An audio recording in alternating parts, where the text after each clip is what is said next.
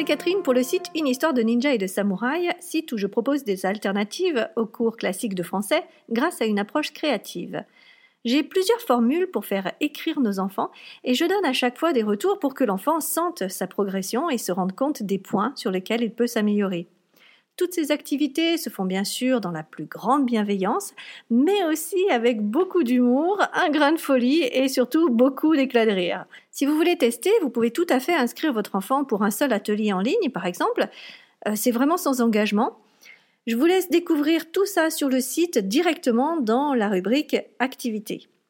Bienvenue dans tous les cas dans le podcast Le français comme j'aime, une émission que j'ai créée en vue de vous aider, vous parents, à aider vos enfants quand il est question bien sûr de français à la maison. L'idée c'est de partager mon point de vue bien sûr, mais aussi de vous faire part de recherches, d'études, de ressources que j'ai pu lire et qui peuvent générer une réflexion de votre part. Ainsi, vous trouverez par vous-même ce qui vous aidera le plus dans votre démarche pour faire apprendre le français à votre enfant. Aujourd'hui, je reste un peu dans la lignée des épisodes précédents, euh, car nous allons parler de, ce sentiment d'impuissance que nous avons parfois et comment sortir de cette idée que euh, qu'on est arrivé au bout, euh, qu'il n'y a plus de solution. Alors je mets en place le décor. Imaginons une famille. L'enfant rencontre beaucoup de difficultés en français. Plusieurs méthodes déjà ont été utilisées. Vous, parents, avez beaucoup pris sur vous vous avez encouragé, vous avez soutenu, vous avez incité votre enfant euh, à faire de plus en plus d'efforts. Mais voilà, les résultats ne sont toujours pas là. Et vous êtes donc là, dépité, dans votre cuisine, à vous prendre la tête dans les mains, à vous sentir complètement impuissant, complètement vidé, frustré par tous ces efforts que vous avez donnés et qui ne génèrent rien. Ça va, je vous ai pas trop déprimé? Bon, ce sont des moments qui arrivent et qui sont très durs à dépasser. Alors tout d'abord, je vais essayer d'utiliser une métaphore pour vous expliquer le processus. Vous aviez un but très clair, que votre enfant maîtrise le mieux possible le français. Et vous aviez essayé différentes méthodes qui vous ont amené chacune à une impasse. On a alors l'impression d'être vraiment dans un labyrinthe fermé, un labyrinthe où la sortie n'existe pas. Et c'est cette pensée qui vous fait vous prendre la tête dans les mains et pleurer dans votre cuisine. Et cette pensée vous empêche de voir ce qu'il est possible de faire. Car oui, vous avez essayé des choses, mais il est impossible d'avoir tout essayé. Il est, à mon avis, autant de solutions qu'il y a d'êtres humains sur cette planète. Lorsqu'on est dans une impasse, le mieux est de revenir sur un chemin connu, sur l'artère principale, sur la grande rue. Et arrêter de se prendre le mur, évidemment, en essayant obstinément la même solution. Ensuite, toutes les personnes qui sont dans la productivité vous le diront, avoir de grandes idées, c'est bien, mais il faut aussi avoir des petits objectifs pour y arriver. Donc prendre ce, euh, ce, grand objectif qui est mon enfant doit maîtriser le français et le découper en petits buts, euh, par exemple lire à voix haute de manière fluide, ou comprendre des livres que je lui lis en français, faire une dictée avec moins de dix fautes, et se concentrer pendant un temps uniquement sur ce point et rien d'autre.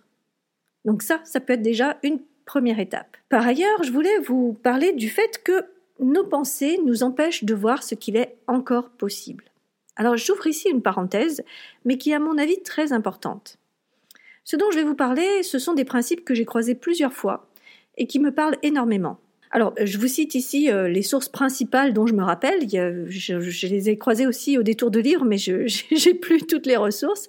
En tout cas, euh, vous pouvez aller voir du côté du podcast de Brooke Castillo, qui est en anglais et qui s'appelle The Life Coach School Podcast, et qui ne s'adresse d'ailleurs pas seulement aux coachs de vie. Hein. Il y a celui en français cette fois de Clotilde Soulier qui s'appelle Change ma vie. Il y a aussi un MOOC, euh, vous savez, les formations en ligne en anglais sur la psychologie positive et qui est proposé par Barbara Fredrickson. Donc dans ces trois ressources, j'ai retrouvé la même idée que je vais vous exposer ici. Si ce que je vous dis vous intéresse et que vous voulez aller plus loin, je vous invite bien sûr à suivre ces différents podcasts euh, ou cette formation. Le principe est le suivant. Il existe des événements, des circonstances, quelque chose qui se passe. Nous voyons ces choses à travers un filtre et nous générons des pensées. Ces pensées sont propres à nous-mêmes. Elles nous viennent de, beaucoup de choses, de notre culture, de notre éducation, de notre expérience, de nos relations aussi, de nos valeurs. Et ces pensées génèrent elles-mêmes des émotions. Ces émotions ont des conséquences comme par exemple nous faire passer à l'action ou au contraire éviter une situation pénible. Le processus est bien celui-là. Des circonstances qui génèrent des pensées, qui génèrent des émotions, qui génèrent des actions. Alors là, je vous fais la version simplifiée. Hein. Mais le fait de, comprendre ces, ces deux choses-là, que d'une part, nous voyons le monde à travers notre propre filtre, et d'autre part, que nos pensées génèrent des émotions, vraiment prendre conscience de ces deux points peut nous aider à sortir d'une impasse, d'une situation délicate, d'une rumination aussi. Vous savez, quand vous êtes en boucle sur une pensée. Alors, c'est un peu théorique, je l'admets. Euh, je vais donc vous donner un exemple plus concret autour du français à la maison, puisque c'est le thème de ce podcast. Donc, imaginez que vous avez sous les yeux la copie d'une dictée de votre enfant qui contient 20 fautes. Le fait, complètement neutre, est il y a 20 fautes dans cette dictée. La pensée que vous allez possiblement avoir sera ah, Mon enfant fait beaucoup de fautes, ou il n'a rien compris, ou il n'a pas progressé. Mais ce sont bien vos pensées à vous. Quelqu'un d'autre qui, par exemple, n'est pas fort en orthographe pourrait se dire ah bah, va faute, euh, waouh, c'est bien, moi j'en aurais fait le double. Ou alors un professeur euh, pourrait se dire tiens, la dernière dictée, il a fait 30 fautes, là il en fait 20, tiens, il s'améliore. Vous comprenez bien que euh, chacune de ces pensées déclenche une émotion différente. Si la pensée mon enfant fait beaucoup de fautes, vous allez ressentir de la tristesse, de la frustration, peut-être même de la colère. Le professeur, s'il pense tiens, il s'améliore, lui va au contraire euh, ressentir de la joie, un soulagement, une satisfaction. Vous comprenez bien que c'est notre interprétation des faits et non les faits eux-mêmes qui génèrent les émotions. De plus, une fois que la pensée s'est installée, que l'émotion est ressentie, il va y avoir une réaction, vous pouvez par exemple gronder votre enfant, ou euh, le professeur peut lui le féliciter. Et ça va plus loin car ces réactions génèrent d'autres pensées qui génèrent des émotions qui ouvrent sur d'autres réactions. On voit ici s'installer un cercle vicieux ou un cercle vertueux. Bon, mais maintenant revenons à notre problème. Je vous rappelle que cet épisode cherche à vous aider quand vous avez l'impression d'avoir tout essayé et que rien ne marche. Le constat que vous faites est le suivant. Mon enfant ne progresse pas. C'est un fait, vous pouvez le prouver, euh, ses notes euh, stagnent, euh, il fait énormément de fautes, etc.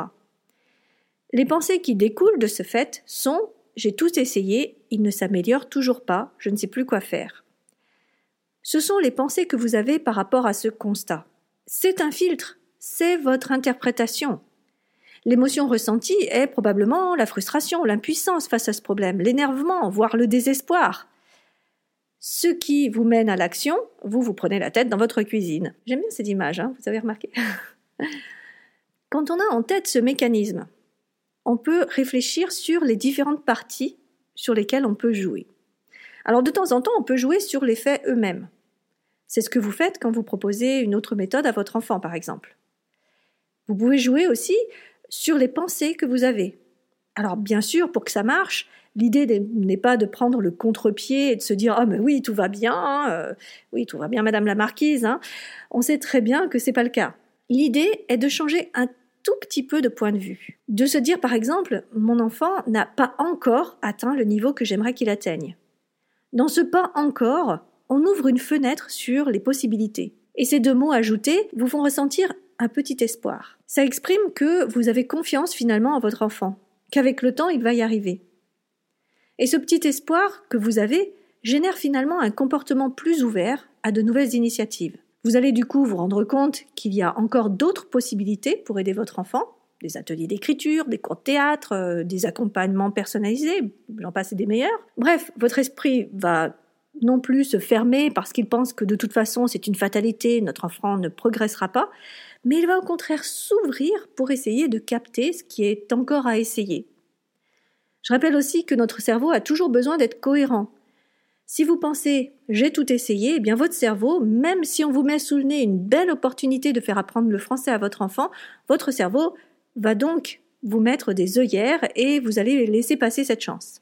Inversement, si vous pensez je n'ai probablement pas tout essayé, votre cerveau, toujours à la recherche de cohérence, va capter les différentes opportunités qui s'offrent à vous. C'est le principe de l'attention dont je vous ai déjà parlé dans un des épisodes précédents.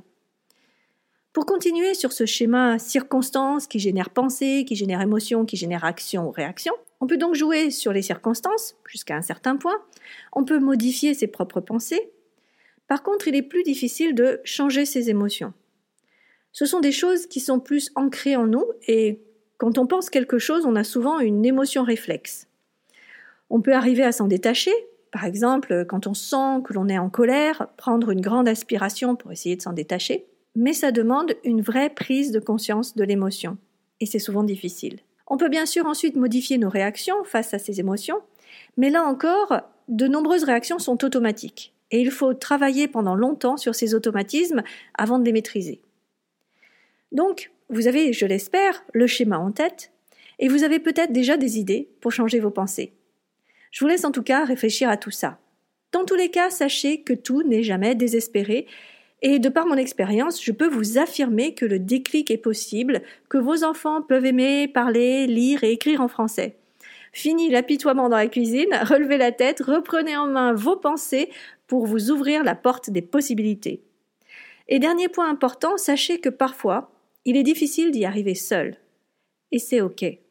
Osez demander de l'aide pour aider votre enfant. Si vous avez des doutes, pourquoi ne pas en parler avec un orthophoniste? Pourquoi ne pas demander l'avis d'un psychologue Ou parfois, plus simplement, d'un professeur? Vous n'avez pas non plus à garder tout le poids sur vos épaules. Et souvent, ces experts vous permettent de sortir plus facilement de l'impasse en mettant des mots sur ce qui ne va pas.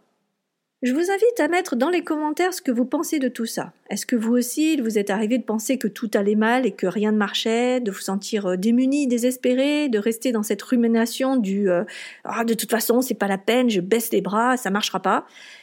Comment vous en êtes-vous sorti? Euh, Comment avez-vous résolu le problème? Avez-vous eu besoin d'une aide extérieure? Bref, votre expérience peut aider d'autres parents, donc n'hésitez pas à la partager. Vous aimez ce podcast? Faites-le savoir dans votre entourage, s'il vous plaît. Plus vous en parlerez, plus ces émissions pourront, je l'espère, aider des parents. Je vous invite aussi à mettre des notes sur les différentes plateformes de diffusion, ainsi que des commentaires pour que les personnes qui ne me connaissent pas encore aient une meilleure idée de ce que peut leur apporter ce podcast. Un énorme merci par avance. Vous êtes les meilleurs pour parler de cette émission.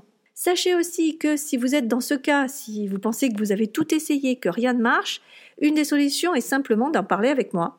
Je propose des réunions gratuites, oui, je dis bien gratuites, de 30 minutes, où nous pouvons faire le point sur la situation et où je vous aide à réfléchir et à définir une solution qui sera la plus adaptée aux besoins de votre enfant et à vos besoins aussi. Les parents qui sont passés par ces réunions sont repartis à chaque fois avec un plan d'action précis qui leur a permis d'avancer. Vous pouvez prendre rendez-vous dès maintenant, simplement en envoyant un message à Catherine at une et de samouraï.com ou en complétant le formulaire de contact qui est sur le site. La semaine prochaine, nous parlerons de nouveau du système de récompense et je vous partagerai comment je m'en suis débarrassée et ce que j'ai mis en place à la place. D'ici là, je vous souhaite une excellente semaine et à bientôt pour la suite des aventures. Bye bye